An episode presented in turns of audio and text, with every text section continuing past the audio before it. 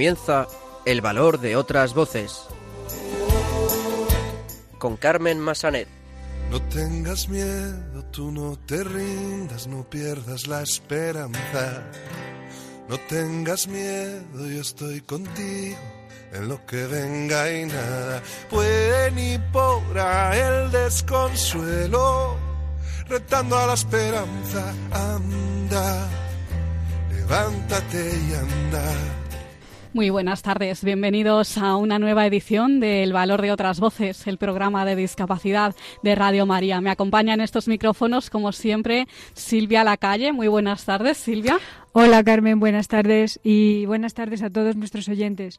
Comenzaremos el programa de hoy escuchando el testimonio de don Luis de Moya, sacerdote que quedó tetrapléjico a causa de un accidente de tráfico. Los locutores de Radio Roncali, emisora de la Fundación Juan 23 Roncali, nos traerán las últimas noticias sobre discapacidad.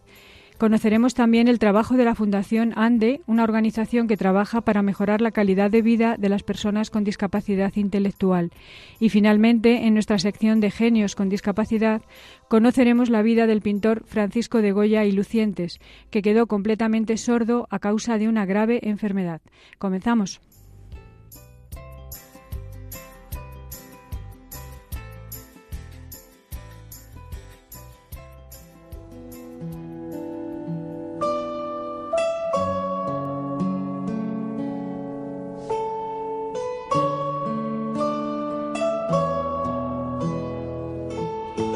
Testimonio.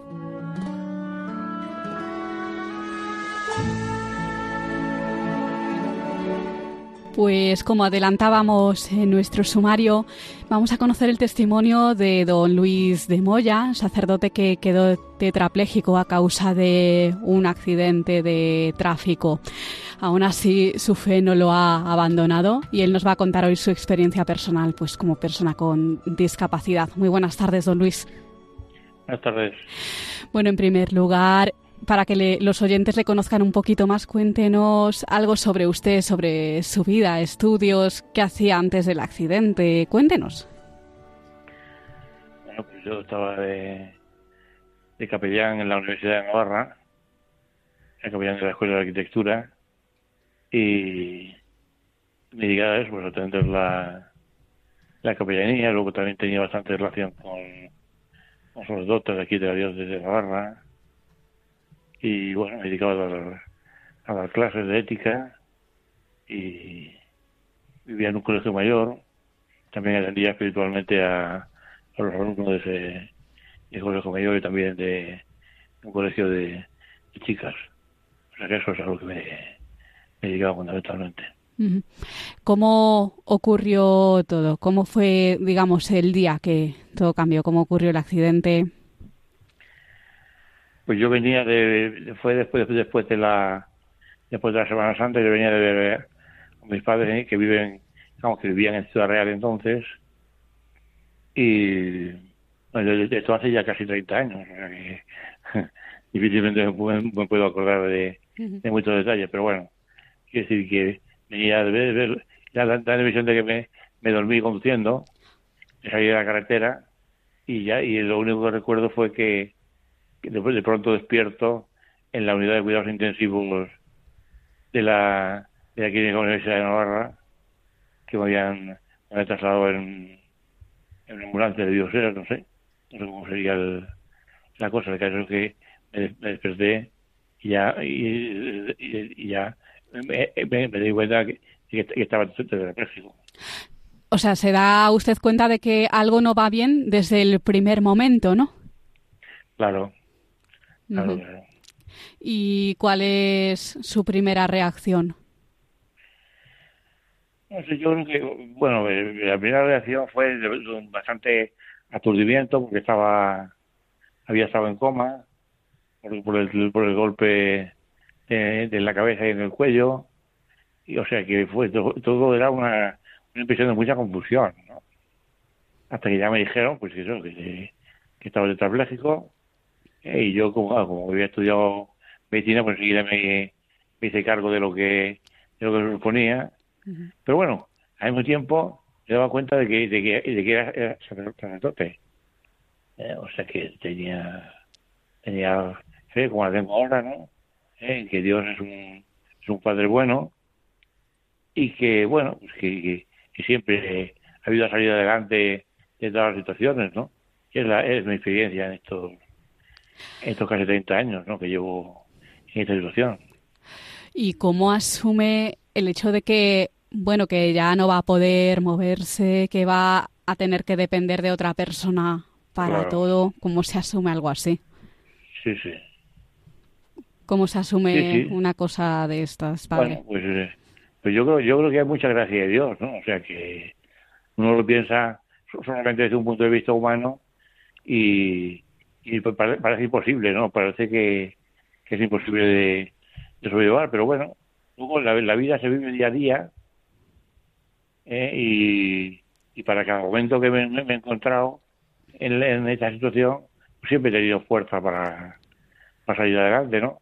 No por, no por que yo me considere una persona muy fuerte, sino porque, porque Dios ayuda, ¿no? Pues yo soy un padre ¿eh? y, y si consiente algo, pues también está la gracia para, para, llevar, para poder llevarlo, ¿no? Mm, eh, después del accidente volvió a dar clases en la Universidad de Navarra. Sí, sí, sí, sí, sí. Sí, una, vez que ya me, recuperé después, después de unos, unos meses de, rehabilitación y tal, pues volví a, a dar clases, claro, con, toda la ayuda que se supone, ¿no? Para, para una, una silla de ruedas impulsada por, con el mentón. Pues eso le iba a preguntar cómo, cómo se preparan las clases y las charlas, y cómo hace para leer, para escribir, pues... Bueno, pues no sé, yo creo que el, ordenador ha ayuda mucho, ¿no? Pues estamos en un momento en el que la, la tecnología juega a nuestro favor, ¿no? Y concretamente a mi favor, juega mucho la tecnología. O sea que hay programas que, que escriben eh, a partir de, solamente a partir de la voz y, y ahí hay, hay, modos de acceder al hablador simplemente con, movimientos de la cabeza. O sea que en ese sentido no hay... Bueno, estamos vivos en el siglo XXI. O sea que... Sí. en ese sentido, me, di cuenta siempre que, que no, habría problema por, eso. ¿no? O sea que todo es cuestión de, de querer de querer hacerlo y de contar con la idea de Dios y, luego de dejarse ayudar, claro, y aceptar la, la situación que, que me tocó vivir. ¿no? ¿Cómo diría que ha sido su vida a lo largo de estos 30 años? Supongo que habrá habido de todo tipo de momentos, ¿no? Eh, ¿cómo, ¿Cómo resumiría todos estos años? Bueno, pues, no sé, yo creo que, que todo, es cuestión, todo es cuestión de, de, no, no agobiarse, es importante no agobiarse, pensando en todo lo que me queda por hacer, sino que lo, que me queda por hacer es simplemente lo que tengo en el día de hoy. En el día de hoy tengo una serie de cuestiones por delante y, y bueno, e, esas son las que tengo que ir haciendo poco a poco, ¿no? No ya, yo, yo, yo, yo ya ir viendo de hora en hora. Eh, y, y para cada momento eh, tendré la, la, ayuda de Dios necesaria, eh, porque no se trata de que en el momento tenga que vivir toda mi vida. Y entonces, claro, sería imposible, ¿no? Es como para agobiarse muchísimo. Pero no, no. Hay, que, hay que tener paciencia y, Dios va, va, a poner entre otras cosas el modo que, que, que sean posibles. ¿Y ¿Qué hace actualmente? ¿Sigue trabajando, dando clases? ¿Cómo, cómo es un día en su vida, digamos? No, ahora, mismo ya, no doy clases, ya estoy jubilado, ¿no? Ya han pasado muchos años, ¿no? Y no, pues ahora, ahora mismo pues me dedico a mantener unas páginas web que, que mantengo y a, a, responder correos, eh, pues cuando... Eh, cuando es necesario, pues hablo con, con gente. Tengo mucha relación con, con gente. ¿Y cuál es la página web, don Luis, para los que quieran entrar? No, pues el, el, la, página web que, más mantengo se llama fluvium.org. Fluvium.org. Eh, entonces, ahí ahí pongo mis, mis meditaciones y mis y charlas y a partir de ahí, ahí, bueno, ahí es un bastante correo. Cada semana publico un boletín con, con las actualizaciones de, de esa página. Y luego tengo también una página que trata sobre eutanasia, que se llama muertedigna.org también. Y luego una página ya más, más personal, que es luisdemoya.org. Muy bien. Ah. a partir de ahí se puede, se puede seguir bastante bien. ¿Cómo le ha ayudado su fe a lo largo de todos estos años? Bueno, pues realmente, realmente lo, mismo que antes, lo mismo que antes, ¿no? Porque claro, yo, yo tuve el accidente cuando ya llevaba 10 años de, sacerdote. Eh, ¿Siguió celebrando misa después del accidente? Sí, sí, claro, claro. lógicamente la tengo que concelebrar, porque yo no puedo, no puedo moverme, ¿no? Claro. Pero sí, concelebro misa todos los días, sí, sí, sí, sí, sí. por supuesto. Eso es lo más importante que, que hago cada día. Y solamente por eso, pues solamente por, por esa misa, ya vale, vale, la pena todo lo demás. Sí. Y así hasta que Dios quiera, claro. En algún momento mm, le hablaron de, bueno, de mm, poder recuperar parte de la movilidad. ¿Habría alguna posibilidad o por el momento no? No, no, no, no. No. yo de acuerdo con los médicos he procurado sacar el máximo partido de lo que me queda de movilidad ya lo, poco que puedo que puedo ver la, la cabeza a partir de ahí, ¿no? Y luego procurar no tener eh, complicaciones como consecuencia de esto, ¿no? Porque es muy, es muy fácil tener infecciones urinarias, infecciones respiratorias, sobre todo. Entonces, claro, se trata de, de prevenir todo eso, ¿verdad? Eh, pues Mm, para finalizar, pues, ¿qué le diría pues a esas personas pues, que se encuentran en una situación similar a la de usted mm, para que no dejen de luchar por seguir adelante? ¿Qué mensaje les quiere transmitir?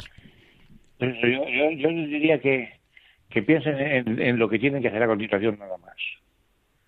Y que, para, mm, para cada paso, para cada dificultad que se vaya a encontrar, tendrán fuerza suficiente.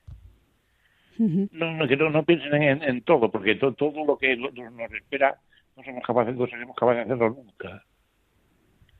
Y bueno, y que, que, tengan mucha confianza en Dios, ¿no? Que si Dios nos pone una situación difícil, pues no quiere decir que que nos, que nos conoce bien y sabe de lo que somos capaces y además sabe que, que podemos contar con su, con su ayuda en todo momento. Pues Luis de Moya, recordemos, sacerdote que quedó tetrapléjico a causa de un accidente de tráfico. Muchas gracias por compartir con nosotros su testimonio, que seguro que ha ayudado usted a muchas personas hoy.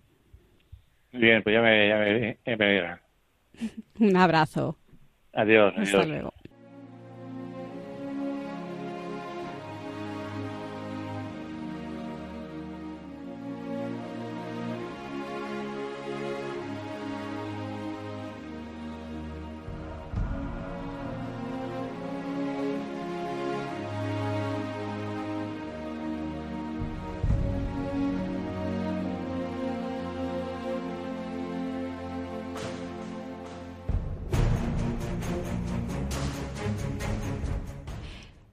Ahora vamos a escuchar las últimas noticias sobre discapacidad por parte de los locutores de Radio Roncali. Pues adelante, compañeros de la radio. Buenas tardes a todos queridos radioyentes del valor de otras voces. Aquí estamos un domingo más para contaros las noticias sobre discapacidad de esta última quincena. ¿Comenzamos chicos? Este pasado viernes Alcobendas ha celebrado una, una gala benéfica de danza y música en favor de los jóvenes con discapacidad intelectual en la zona norte de Madrid, con el fin de recaudar fondos para que permitan mantener los programas de ayuda a ese colectivo y, su y sus familias. La cita fue en el Teatro Auditorio Ciudad de Alcobendas y contó con la actuación de la compañía Ángela Garrido con diferentes números de danza, baile moderno y música. Y ahora nos vamos hasta Vizcaya, que ha sido premiada por el innovador proceso de la OPE, Oferta Pública de Empleo, específica para personas con discapacidad intelectual. Consecución con éxito de esta OPE ha sido reconocido en los, en los primeros premios de empleo público y discapacidad intelectual que otorga la entidad plena inclusión en concreto en la categoría colaboración con el tercer sector.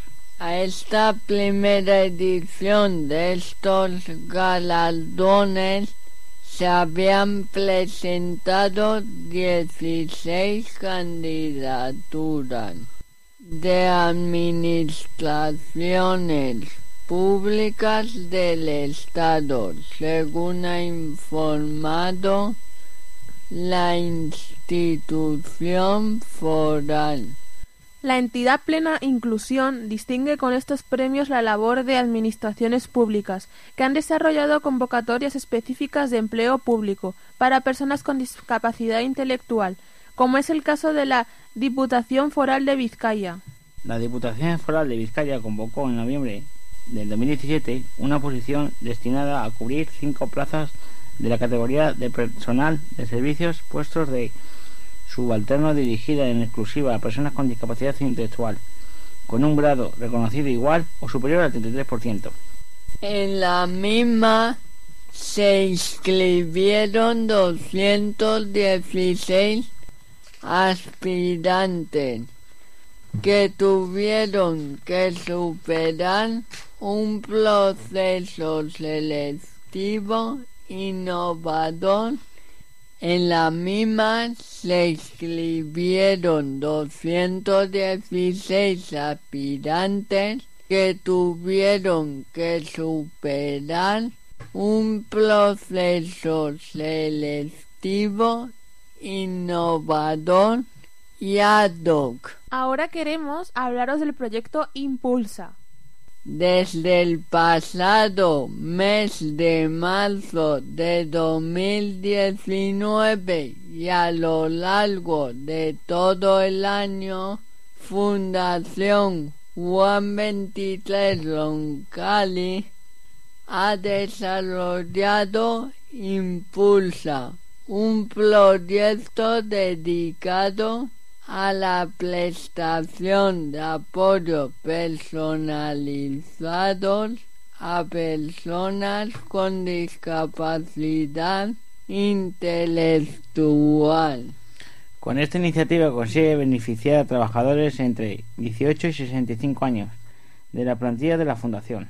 Este proyecto está financiado por la Consejería de Políticas Sociales y Familia de la Comunidad de Madrid con el objetivo de llevar a cabo un programa de fuerte interés social, promover la autonomía e independencia de los trabajadores con discapacidad intelectual. Con un enfoque integral que, buscaba obtener resultados a, medio y largo plazo, el proyecto se, desarrolla en tres áreas. La formación a través de talleres grupales para el aprendizaje y el entrenamiento y determinadas habilidades y herramientas que contribuyen a mejorar su autonomía e independencia en la vida diaria. Además, a la prestación de apoyo personalizados a la carta para dar respuesta a necesidades concretas individuales de acompañamiento tanto en el domicilio familiar como en el entorno comunitario. Y finalmente, el desarrollo de actividades de ocio inclusivo y tiempo libre en grupo, permitiendo a estas personas compartir experiencias y participar activamente en las propuestas culturales y de ocio de sus respectivas comunidades. Gracias a esta metodología participativa, las personas con discapacidad pueden adoptar un papel activo en la toma de decisiones sobre aspectos de su día a día, incrementando su bienestar emocional y personal. Además, lograr mejorar las competencias personales de los participantes, muchos de los cuales viven ya de manera autónoma o con familiares que tienen una edad avanzada. ¿Qué más noticias de actualidad tenemos? Autismo España reclama que la sociedad haga espacio a las personas con síndrome de Asperger. El próximo martes 18 de febrero se celebra el Día Internacional del Síndrome de Asperger, fecha instaurada en 2007 para visibilizar la realidad, necesidades y capacidades de la persona con síndrome de Asperger o TEA sin discapacidad intelectual asociada. Aunque desconocemos el número exacto de personas que conforman este colectivo, diversos estudios de prevalencia de la discapacidad intelectual en la población infantil y adolescente con autismo menores de 18 años apuntan a que podrían representar en torno a un 45-70% del colectivo TEA. Para celebrar este día, la Confederación Autismo España lanza la campaña Haz espacio, en la que reclama el reconocimiento específico del TEA, en el que se incluye el síndrome de Asperger en los ámbitos normativo y administrativo. Nos vamos ahora radio dientes hasta Toledo. Más de 250 personas con discapacidad intelectual han participado en el programa de dermalismo. ¿Y qué es eso? Os preguntaréis muchos. Las más de 250 personas con discapacidad intelectual que han participado lo han hecho a través de 19 asociaciones, 22 turnos y en tres de los nueve balnearios con los que cuenta la red regional, Baños de Benito, Concepción y, y Villafranca. El objetivo del programa de termalismo para la persona con discapacidad intelectual es que disfruten de un tratamiento especializado para mejorar su calidad de vida durante la estancia y también en periodos posteriores. Además de ser un tratamiento terapéutico, supone un respiro hidro hidroternal para los familiares y permite a los profesionales unificar criterios y metodología. Las estancias son de cinco días y cuatro noches, con pensión completa, y se ofrece alojamiento y manutención, tratamiento termal y actividades socioculturales y de ocio, y para finalizar, algo novedoso, y es que el, el mindfulness se paso en la discapacidad intelectual. Plena Inclusión Madrid incorpora atención o conciencia plena a la práctica diaria de un centenar de personas con discapacidad, con el objetivo de desarrollar habilidades técnicas cognitivas y emocionales para evitar la exposición a los riesgos laborales. Según Wikipedia, el mindfulness, también llamado atención plena o conciencia plena, consiste en estar atento de manera intencional a lo que hacemos, sin juzgar, apegarse o rechazar en alguna forma la experiencia. Se trata de una práctica basada en la meditación vipassana que consiste en prestar atención desapasionada a los pensamientos, las emociones, las sensaciones corporales y al ambiente circundante sin juzgar si son adecuados. La atención se enfoca en lo que se percibe sin preocuparse por los problemas, por sus causas y consecuencias, ni buscar soluciones. Y hasta aquí el valor de otras voces. Gracias a mis compañeros por traernos la actualidad hasta aquí. Y a nuestros radioyentes hasta dentro de 15 días. ¡Hasta la próxima!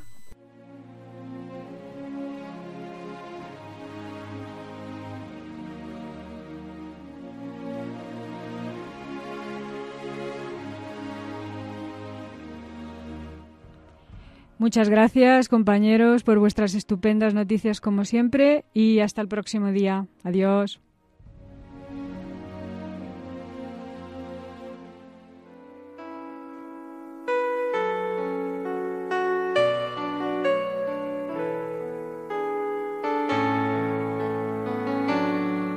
Luz en la oscuridad, personas que hacen un mundo mejor.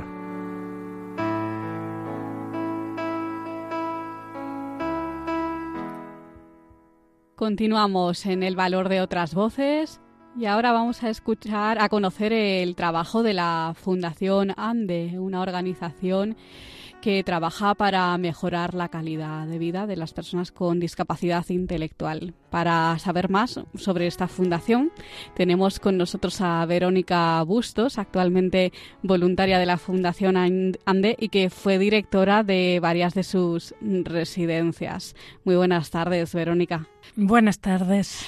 En primer lugar, cuéntanos cómo nace la Fundación ANDE.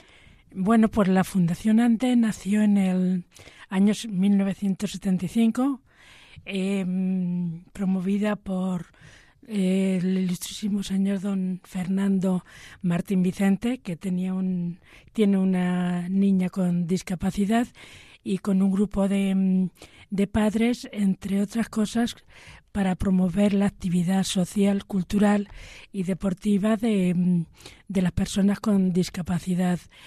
Eh, posteriormente fue evolucionando la fundación y creando centros de atención a personas con discapacidad, sobre todo mayores de 18 años, en, los que hay centro ocupacional, eh, residencias, centro de día, viviendas tuteladas. Hay un amplio programa anual de actividades en las que participan personas con discapacidad de diferentes puntos de España. Tiene un programa de, viajes en los que también participan las familias.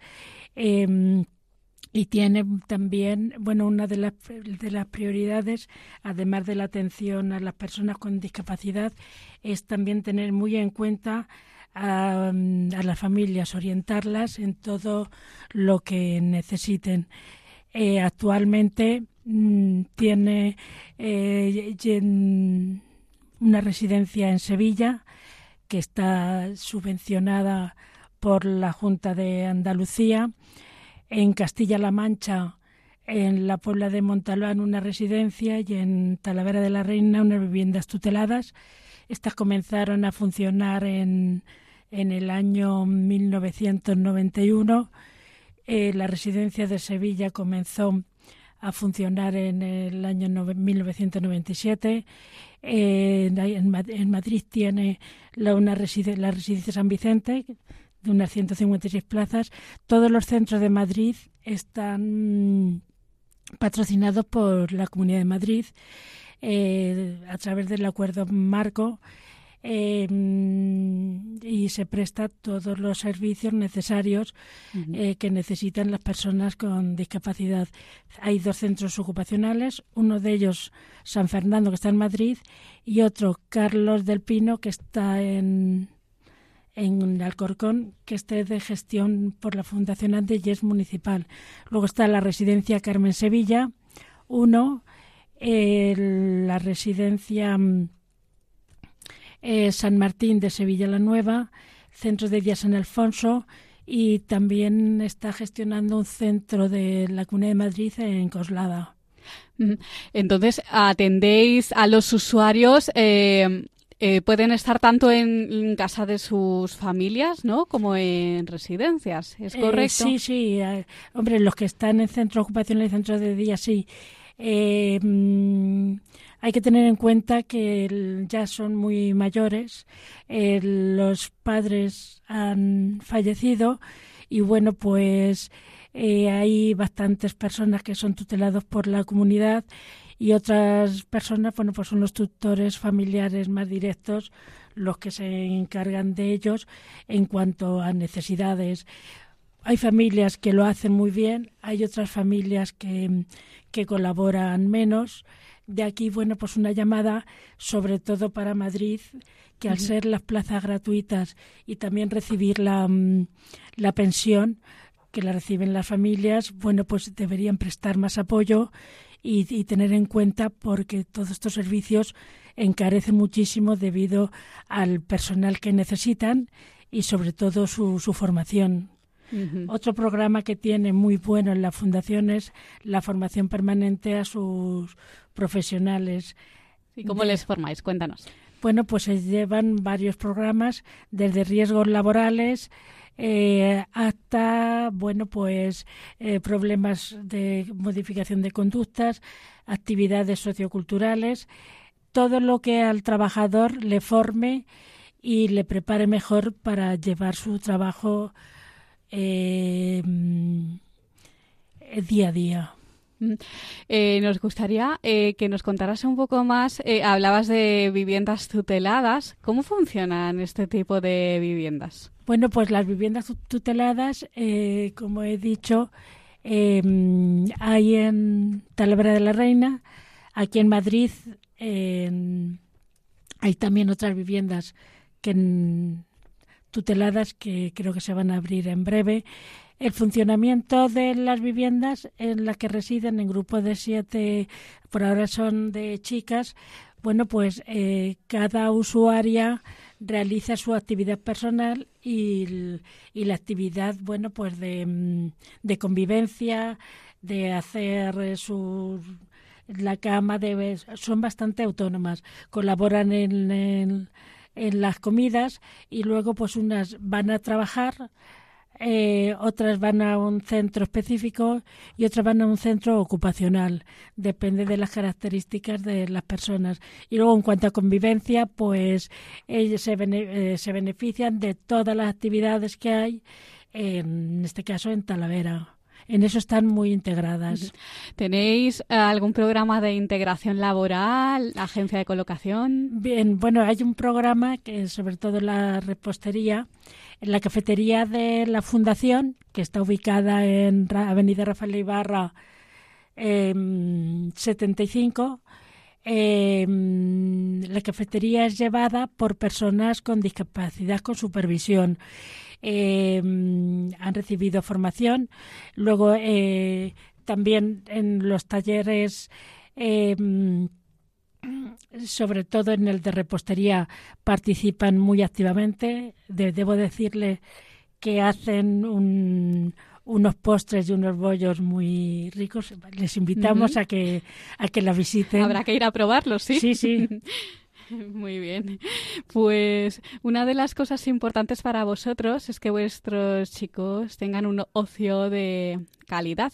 ¿Qué actividades o qué programas seguís para que esto se cumpla? ¿Decís algún pues calendario de actividades? Sí, sí, sí.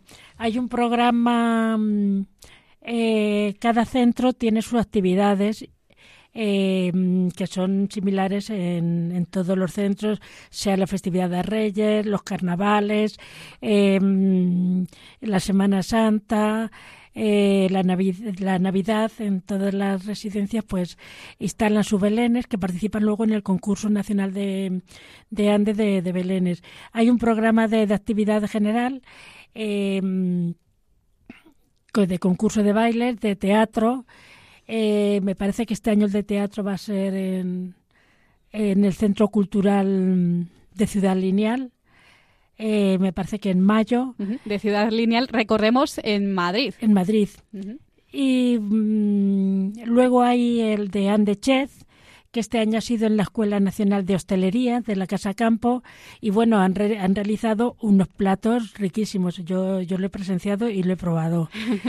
Muy bien. Mm, el, también, bueno, la, semana de Halloween, el concurso de villancicos, eh, que esto ya se llevan realizando pues más de 37 años. Eh, por otra parte, también bueno, en estos concursos participan bueno, de pintura, dibujo, fotografía, de redacción, de poesía. En estos programas participan y asisten, participan eh, personas con discapacidad de diferentes puntos de España. o sea que la página web de, de Andes se puede ver perfectamente. Y luego hay otro programa de, de viajes. El próximo que hacemos es el 25, salimos el 25 de febrero, los carnavales de mm, de Ciudad Rodrigo. De, Ciudad Rodrigo.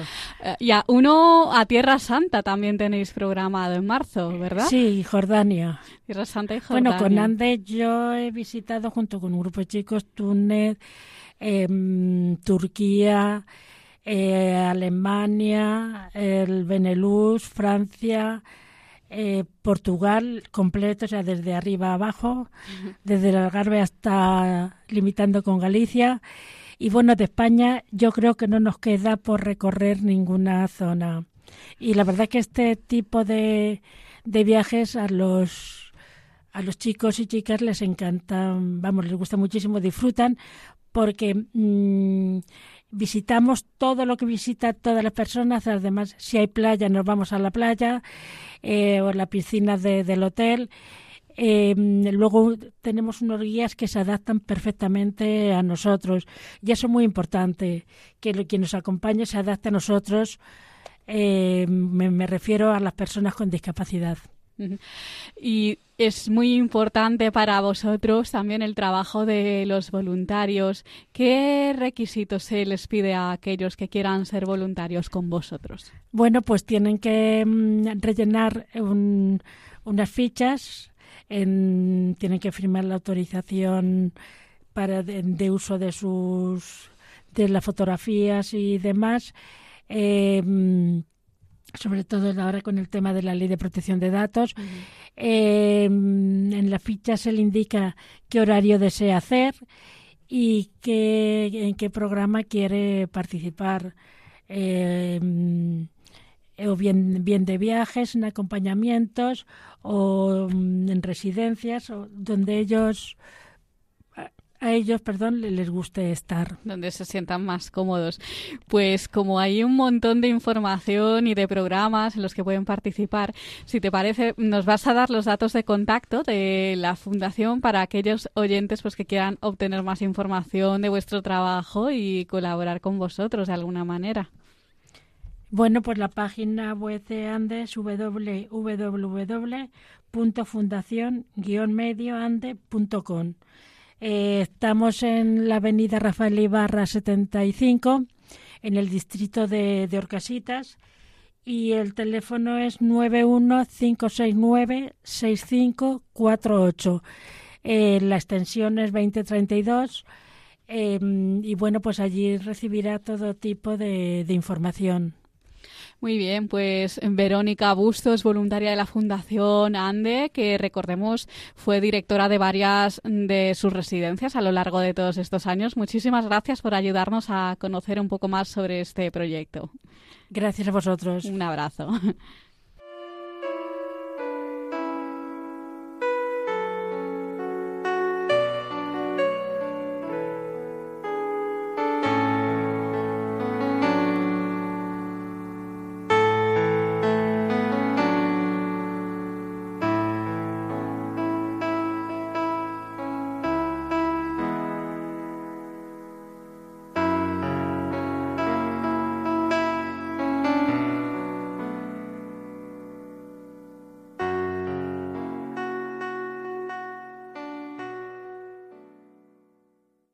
Valor de otras voces, el programa de discapacidad de Radio María.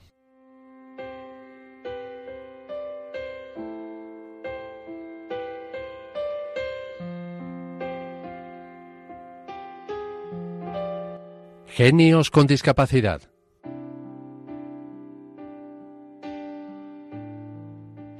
Pues ahora en nuestra sección de genios con discapacidad vamos a presentar la biografía de Francisco de Goya, del pintor Francisco de Goya, que quedó completamente sordo a causa de una enfermedad. Muy buenas tardes, Silvia, cuéntanos. Buenas tardes. Francisco José de Goya y Lucientes nació en Fuendetodos, un pequeño pueblo de Zaragoza, el 30 de marzo de 1746. Fue el penúltimo de los seis hijos del matrimonio formado por Braulio José Goya y Franque y Gracia Lucientes Salvador. Su padre era maestro dorador de origen vasco y esta experiencia y profesión contribuyeron a la formación artística de Francisco. Su madre pertenecía a una familia de la pequeña nobleza aragonesa. La casa donde nació Goya, precisamente, era propiedad de un hermano de su madre, Miguel Lucientes. Aquí se trasladó la familia hasta que terminaron las obras de rehabilitación de su casa de Zaragoza. Esto fue un año después del nacimiento de Goya. Fue al Colegio Santo Tomás de Aquino de las Escuelas Pías de los Padres Escolapios en Zaragoza. Allí conoce a su amigo Martín Zapater, que será el destinatario preferido y constante de sus cartas a lo largo de toda su vida.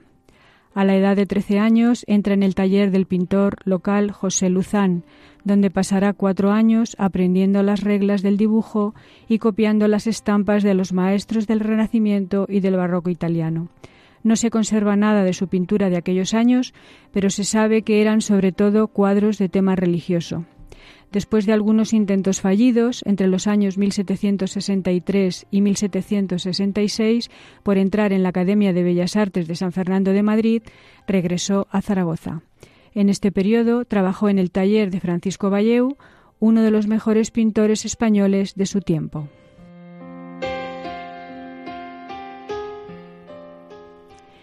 En 1770 viajó a Italia para estudiar a los maestros italianos Guido Reni, Rubens, Paolo Veronese o Rafael, entre otros, y al poco tiempo después de volver, mediados del año 1771, consiguió su primer encargo importante, la decoración de la bóveda del coreto de la capilla de la Virgen en la Basílica del Pilar de Zaragoza. Todos los años que pasó en su ciudad natal fueron de intensa actividad pictórica, realizando pinturas murales, frescos, pinturas al óleo, sobre todo en capillas, iglesias, ermitas, monasterios, manifestándose su capacidad para realizar este tipo de pinturas de carácter monumental.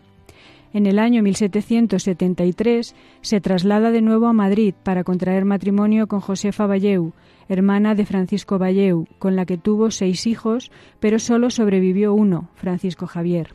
Francisco Valleu se convertiría en su protector, ya que le facilitó, entre otras cosas, el ingreso en la Real Fábrica de Tapices de Santa Bárbara para trabajar como pintor de cartones. Así fue, y en el año 1775 comienza una nueva etapa, en la que desarrolló un estilo propio como pintor costumbrista, dejando constancia de la vida madrileña, de las ferias, las romerías y los juegos. Pinturas como La gallina ciega o La pradera de San Isidro entre otras muchas, son reflejo de una época y de un modo de vida del Madrid castizo de la segunda mitad del siglo XVIII. En 1780 fue admitido en la Real Academia de Bellas Artes de San Fernando. Poco a poco empezó a hacerse un hueco en la corte entre la aristocracia como retratista. A la muerte de Carlos III en 1788, su prestigio aumentó y gracias al favor de la reina María Luisa recibió el encargo de pintar numerosos retratos, como el de los duques de Osuna o el de la duquesa de Alba, y también el de los nuevos reyes, con lo que en el año 1799 se convertiría en pintor de cámara de Carlos IV. pero unos años antes, con 46 años de edad, en el mejor momento de su carrera artística, sufriría una extraña enfermedad neurológica que le dejaría una grave secuela, una sordera que le cambió en parte su vida y su arte. Además de la sordera, tuvo otros síntomas, como fuertes dolores de cabeza, constantes alucinaciones, mareos, vértigo, pérdida de visión, dificultad para caminar, y de todo se recuperó menos de la sordera. Este mal ha tenido múltiples explicaciones desde que Francisco de Goya falleció, que sufrió una intoxicación por el plomo que usaba en sus pinturas, que padeció malaria o sífilis, entre otras. Pero en los últimos años las investigaciones realizadas han llegado a concluir que la enfermedad que sufrió es la conocida con el nombre de síndrome de Susak una enfermedad autoinmune que provoca la inflamación de las ramificaciones de las arterias que terminan en los capilares que riegan el cerebro, la retina y la cóclea, estructura en espiral del oído interno. Era una enfermedad rara en el siglo XVIII y en nuestros días, que no tiene un tratamiento eficaz actualmente y menos entonces. Existen fármacos para modular el sistema inmune, pero lo más efectivo es el implante coclear, que transforma las señales acústicas en señales eléctricas que estimulan el nervio auditivo. Los médicos que le trataron en su época no le dieron ningún diagnóstico, pero sí le procuraron curar la sordera. Y Goya quiso curarse, sometiéndose a un tratamiento de electroterapia. Solicitó una máquina eléctrica a un químico y físico francés, Pierre-François Chabaneuro, director de la Real Casa de la Geografía y Gabinete de Historia Natural. Durante meses le aplicaron corrientes con esta primera máquina capaz de crear electricidad. Le colocaban un electrodo en el oído lesionado, encharcado en una solución salina, y otro electrodo en el otro oído. Así tenía que estar unos minutos. La electroterapia no funcionó, pero esta historia nos muestra la determinación que tuvo Goya para curarse.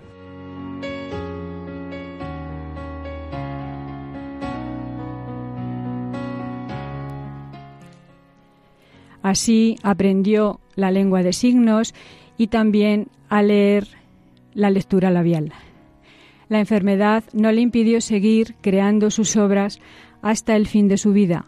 Mucho se ha escrito sobre el impacto que la sordera tuvo en su obra posterior y, sea por esta razón o por el impacto que en él produjo la Guerra de la Independencia, a partir del año 1793 y hasta el 1798, comenzó a hacer una terrible crítica social en una serie de grabados llamados Los Caprichos, compuesta por 80 aguafuertes que vuelven una y otra vez sobre un grupo de temas y personajes, la brujería, la prostitución, la crítica a los clérigos, la denuncia de la injusticia social, de la incultura, la superstición.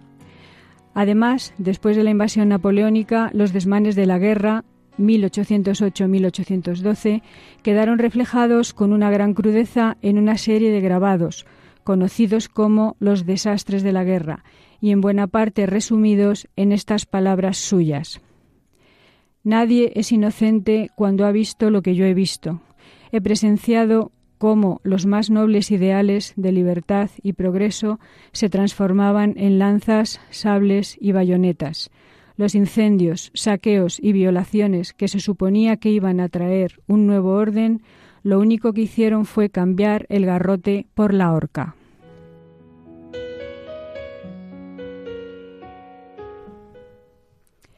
En 1819 se trasladó a una villa a las orillas del río Manzanares, conocida como la Quinta del Sordo, y decoró los interiores de su casa con paneles pintados que mostraban escenas campestres llenas de alegría y optimismo. Pero los acontecimientos políticos que se estaban produciendo en España con la represión absolutista de Fernando VII le llenaron de tristeza y de amargura una vez más y decidió cambiar la decoración de su casa por otra que mostrara una visión desesperada y siniestra de la vida. Estas composiciones se conocen como pinturas negras y son 14 óleos pintados sobre yeso que contienen brujas, aquelarres, figuras burlescas o monstruosas, peleas salvajes y solo están coloreadas con color negro, tonos ocres y grises. Un ejemplo de estas pinturas es Saturno devorando a su hijo.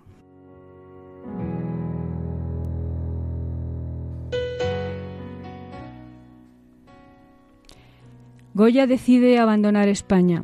Alegando problemas de salud, por otra parte ciertos, se exilió voluntariamente, pero primero le pidió permiso al rey, que se lo concedió, para ir a Francia de visita, pero en el año 1824 se instaló definitivamente en la ciudad de Burdeos. Su amigo Leandro Fernández de Moratín dice que llegó sordo, viejo, torpe y débil, y sin saber una palabra de francés, y tan contento y tan deseoso de ver mundo. No dejó siquiera entonces de trabajar. Con más de 80 años siguió pintando e innovando, como mostró en un dibujo en el que se autorretrató y escribió Aún aprendo. Al año siguiente su amigo dirá de él Desde que está aquí no ha tenido ninguno de los males que le incomodaban por allá, y sin embargo a veces se le pone en la cabeza que en Madrid tiene mucho que hacer y si le dejara se pondría en camino sobre una mula zaina con su montera, su capote, sus estribos de nogal, su bota y sus alforjas.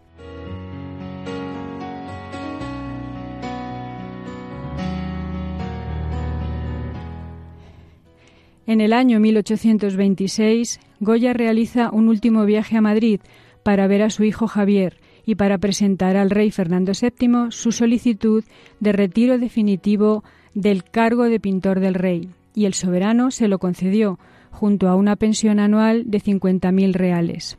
Es entonces cuando posa para el retrato oficial que le hace Vicente López Portaña, su sucesor en el cargo que él acaba de dejar. El 1 de abril de 1828 escribe desde Burdeos una carta a su hijo en la que le dice que guarda cama por una pequeña indisposición y le manifiesta el deseo de que vengas a verme, que ya sabes cuánto lo deseo. Adiós, tu padre, Francisco. Al día siguiente queda inmovilizado por una parálisis y muere en la madrugada del 15 al 16 de este mes, a los 82 años de edad. Después de varias peregrinaciones, sus restos descansan actualmente en la iglesia de la ermita de San Antonio de la Florida, debajo de los frescos que él pintó. Francisco de Goya es un genio de la pintura española y universal. Su obra pictórica es enormemente rica y variada. Está a caballo entre el siglo XVIII y XIX, su estilo evolucionó desde el rococó, neoclasicismo, prerromanticismo y fue precursor de algunas de las vanguardias pictóricas del siglo XX como el expresionismo.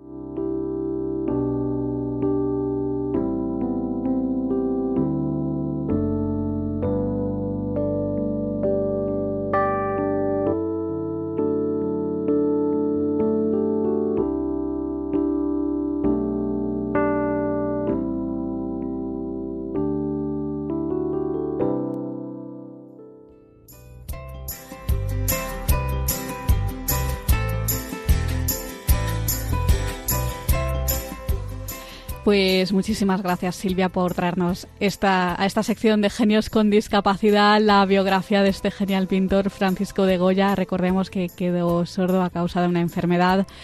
Pues hasta aquí llega la edición de El valor de otras voces. Les recordamos nuestras formas de contacto. Por un lado tenemos nuestro correo electrónico y la dirección es la siguiente el valor de otras voces arroba radiomaria.es el valor de otras voces arroba radiomaria.es y también nuestro contestador. El número es el 91 153 8570. 91 153 8570.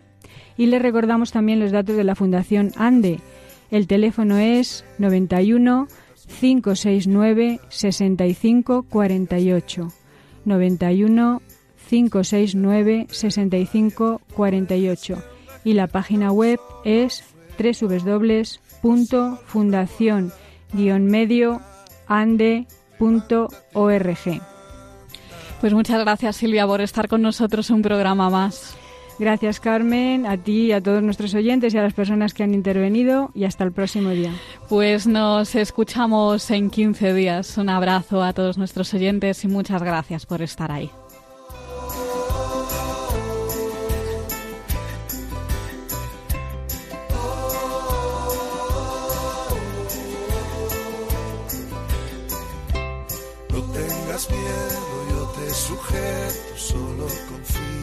No tengas miedo, voy a cuidar, te alzaré cuando caigas, siempre puedes. Han escuchado El valor de otras voces. Un programa presentado por Carmen Massanet. Tú eres mi sueño y mi causa, no pienses que voy a dejarte caer. Voy a despertarte y estaré a tu lado para que cada día sea un nuevo renacer para que tengas vida. Anda, levántate.